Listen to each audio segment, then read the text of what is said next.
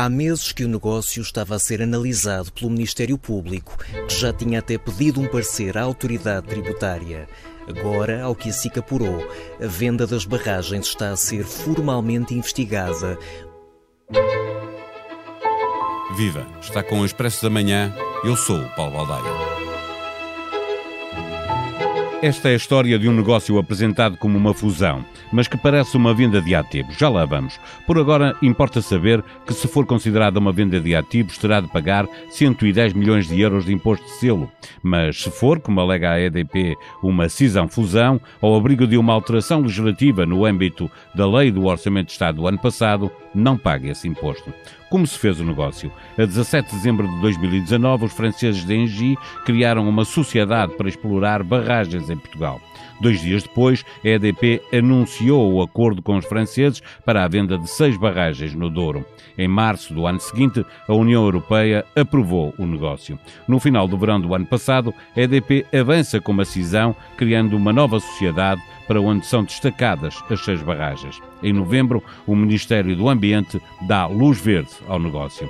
A 16 de dezembro é criada a dita nova sociedade da EDP, que fica com as barragens. A 17 de dezembro, a EDP finaliza o negócio com o consórcio francês. A 19 de dezembro, os franceses compram a totalidade do capital da sociedade que detém as seis barragens. Dias mais tarde, é anunciada a fusão que se concretiza uma semana depois do anúncio. Sempre atento aos negócios da energia que se fazem em Portugal, José Gomes Ferreira, diretor adjunto de informação da SIC, é de novo convidado do Expresso da Manhã. José Gomes Ferreira, obrigado mais uma vez pela tua disponibilidade. Obrigado, a primeira Paulo. pergunta que te faço é simples, não quer dizer que a resposta eh, também seja simples. O, o, negócio entre a EDP e o consórcio liderado pela Engie, eh, eh, referente às seis barragens, é uma cisão-fusão ou uma venda simples de concessões?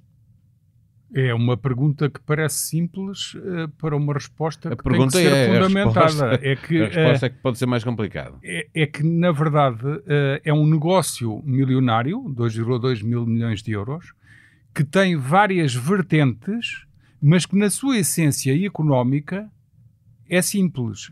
É, é a venda de um conjunto de barragens que são objeto de concessão do Estado. E uma venda de um conjunto de barragens, objeto de concessão do Estado, que não paga qualquer imposto. Não é só o imposto do selo, que é o que está a ser referido para a grande comunicação social. Que não. São 110 milhões o imposto do selo são impostos de IMI, impostos de IMT e mais do que isso, é a questão de se saber se o Estado não deveria ter imediatamente parado o negócio, não dado autorização através da Agência do Ambiente e perguntado se não valia a pena então o Estado resgatar aquelas concessões e lançar um novo concurso internacional. Portanto, estamos a falar de, de, um conjunto de realidades associadas a uma coisa muito simples, que foi de facto a venda das barragens aos seja, franceses O interesse do Estado acabou por não ser eh, Nada, defendido, nem sequer Não foi defendido em vírgula nenhuma, em linha nenhuma, pelo contrário, foi completamente desprezado. E o primeiro a que deveria ter promovido essa defesa desse interesse, para além do presidente da, da Agência Portuguesa do Ambiente, devia ter logo feito um informe, uma, um relatório para a sua tutela e para o governo no seu conjunto a dizer atenção, que há aqui uma transferência de, de, de, de um património vastíssimo associado a, a, um conjunto de concessões. O Estado tem que ver já imediatamente o que é que pode fazer em relação a isto. O próprio Ministro do Ambiente, se não recebeu esse reporte do Presidente da Agência do Ambiente, deveria ter procurado Mas saber. a decisão dele porque é ele recebeu a decisão a indicação do parecer do, do, da Agência do Ambiente para depois ele próprio decidir. Portanto, é a primeira grande falha, é uma falha de um, análise da oportunidade política, do ponto de vista político, sobre o resgate daquelas concessões, que é atribuível diretamente ao Ministro do Ambiente, não se percebe e também ninguém ainda o questionou. Ele já disse, foi questionado e ele disse uma que considerou que o negócio foi uh, que o negócio é bom e portanto uh, considerou considera... como se ele não, não apresenta um papel escrito onde haja uma análise independente ou uma auditoria ou do próprio Estado, não precisa de ser independente, onde se fundamente que de facto o Estado não tinha mais a ganhar se tivesse resgatado a concessão naquele momento, porque tinha o direito de o fazer, tem o direito de opção, em vez de deixar passar para uma entidade terceira que são os franceses da Angie Porquê é que ele não fez isso? Ou vem dizer, analisei e achei que não. Com base em quê? Onde é que estão os estudos? Onde é que estão as auditorias independentes ou do próprio Ministério? Não há uma o, linha. O negócio foi aprovado primeiro pela Comissão Europeia e depois eh, pelo, a Comissão pelo Europeia. Governo. A Comissão Europeia não tem nada a ver Ou seja, em termos de negócio não, não do há... interesse nacional e do interesse do Estado no sentido de promover o que é que seria melhor se era o Estado resgatar naquele momento a concessão, podia fazê-lo através de direito de opção, ou de deixar ir para terceiros. O que a Comissão Europeia faz é observar pura e simplesmente Se, se, aquela se cumprem. transferência com, uh, uh, respeita as regras da concorrência ou não. E se me perguntares numa análise absolutamente empírica e de, de pessoa que está fora do negócio, eu digo não, não devem, não devem uh, violar nenhuma regra da concorrência europeia no sentido que os franceses vão continuar a explorar as barragens como qualquer outra entidade, até se fosse fora da União Europeia. Mas como está dentro, facilmente a União Europeia diz sim. Agora, a responsabilidade política ou a, a irresponsabilidade política de assinar de cruz e não perguntar se o Estado tinha mais a ganhar, quando sabemos que aquelas barragens, aquelas seis, fazem parte do lote das 27 barragens que em 2007 foram alvo de, de prorrogação de, do, do, do, dos prazos de concessão por parte do Estado por um valor de cerca de 700 milhões de euros, quando várias auditorias e análises independentes apontavam para 2.100 milhões de euros o valor do conjunto, e aquela era uma parte em que o Estado terá ficado com, com, menos retorno ao longo destes anos todos, então não era o pretexto Podia ideal, o momento ideal para dizer não, não saia nada para os franceses. Vamos avaliar e Pode ser que vá se para estão a ser vendidas, acabou-se o a concessão uma mais-valia, e seria vai para- ser lançado um concurso internacional. Devia ser isto que tinha. Era obrigatório que o, o cidadão Matos Fernandes, ministro do Ambiente, pensasse assim imediatamente. Mas não só não pensou assim, como assinou de cruz, depois de o presidente da Agência do Ambiente ter assinado de cruz, e depois veio dizer para a praça pública, quando se levantou a questão dos impostos, que é só mais uma das questões, veio dizer não, mas não havia imposto a pagar. E Mas- só isso nos dá para muita conversa. Eh, dá, porque essa, eh, eh, essa é outra questão, porque eh, essas oportunidades estão perdidas, já não dá para voltar atrás. Não Eh, sei se não dá. É Parece não um sei pouco provável Oh, depois a de- venda- de, de tudo, de, Oh, Paulo, de tudo estar aprovado, a quer pela não, Comissão Paulo, Europeia, quer pelo A Governo venda português. foi feita no dia 25 de dezembro de 2020. Não passam três meses. Eu não sei se os prazos ainda não estão da prescrição, já passaram. Já depois de aprovados, mas é- essa é outra história. Ninguém quer Eh, saber, mas eu quero como Veremos, cidadão. Os dois ministros, quer o Ministro das Finanças, quer o, Claro. o Ministro do Ambiente, estão no, no Parlamento eh, eh, exatamente para, para darem respostas às perguntas que, que os deputados Veremos fizerem. se Eh, se estiver aprovada, eh, eh, ou seja, se estiver perdida essa oportunidade, eh, coloca-se a outra, que é aquela que está no, Claro. no, no debate mais eh, imediato, que, eh, que tem a ver com eh, eh, pagarem ou não pagarem os 110 milhões de, de imposto de selo. Eh, com o tempo que leva este negócio, com todas as notícias que se foram, foram conhecendo, tarda ou, ou é normal, pela complexidade, que a autoridade tributária dê uma resposta sobre esta matéria? Há razões, diríamos, técnicas pelas quais essa hum, resposta vai demorar. É que, é, de facto, há um ponto em que o governo tem razão quando diz que não é por causa do modelo de fiscal que está por trás de um, de um negócio destes que ele pode ser impedido. Do ponto de vista económico, as regras do jogo económico em economia de mercado são assim. Faz-se o negócio e declara-se o, o- o que as partes acham que devem declarar e ficam sujeitos a um julgamento do fisco que pode ser diferente. Se quiseres vender uma casa por um determinado valor, imagina que vendes por 500 mil e, e- e até que de facto eh, recebes 500 mil, mas o fisco entende que a casa vale um milhão, ele vai-te tributar sem, tu, sem querer saber da tua declaração, pode-te tri- tributar como se o negócio tivesse sido feito por um milhão. É a regra que está em vigor. Claro que agora já existem critérios objetivos e técnicos para avaliar esse imóvel. Agora, transpondo isto para este negócio. O negócio foi feito do ponto de vista económico e eh, a liberdade contratual existe. Sim, a questão é Agora- saber se houve um, um planeamento fiscal agressivo ou Essa não. não é? outra questão. Eh, Aquilo que eu acho extraordinário, condenável do ponto de vista da opinião pública, absolutamente condenável, é o mesmo Ministro do Ambiente que assinou de cruz ao não aceitar, ao, ao não levantar a questão da direito à opção do Estado em relação à concessão, eh, em relação às questões fiscais diz não, mas já há jurisprudência. O que ele está a invocar é uma coisa que foi uh, uh, uh, produzida, um documento que foi produzido pela própria Administração Fiscal em 2017, na sequência de pedidos de interpretação sobre a venda de outras mas, paragens. Mas é isso que leva à alteração da lei, que tem, é? a, que tem a ver, que tem a ver, temos que ir por partes, isto é, agora é complexo, agora sim é muito complexo, que tem a ver com o pagamento ou não de IMI, portanto pela posse, o IMI é um imposto devido pela posse no imóvel, ou de IMT na transmissão e tem a ver com as, os imóveis associados às uh, concessões hídricas de outras barragens que foram vendidas. E na altura foi entendido que não havia lugar ao pagamento de IMI nem de IMT. E o Ministro do Ambiente veio agora e uh, uh, Rui Rio disse a palavra mais apropriada que eu já ouvi sobre esta embrulhada toda, este negócio todo, que foi o Ministro do Ambiente está a fazer de advogado de defesa do, do, da EDP e dos compradores. Porquê? O que é que ele tem a ganhar com isso?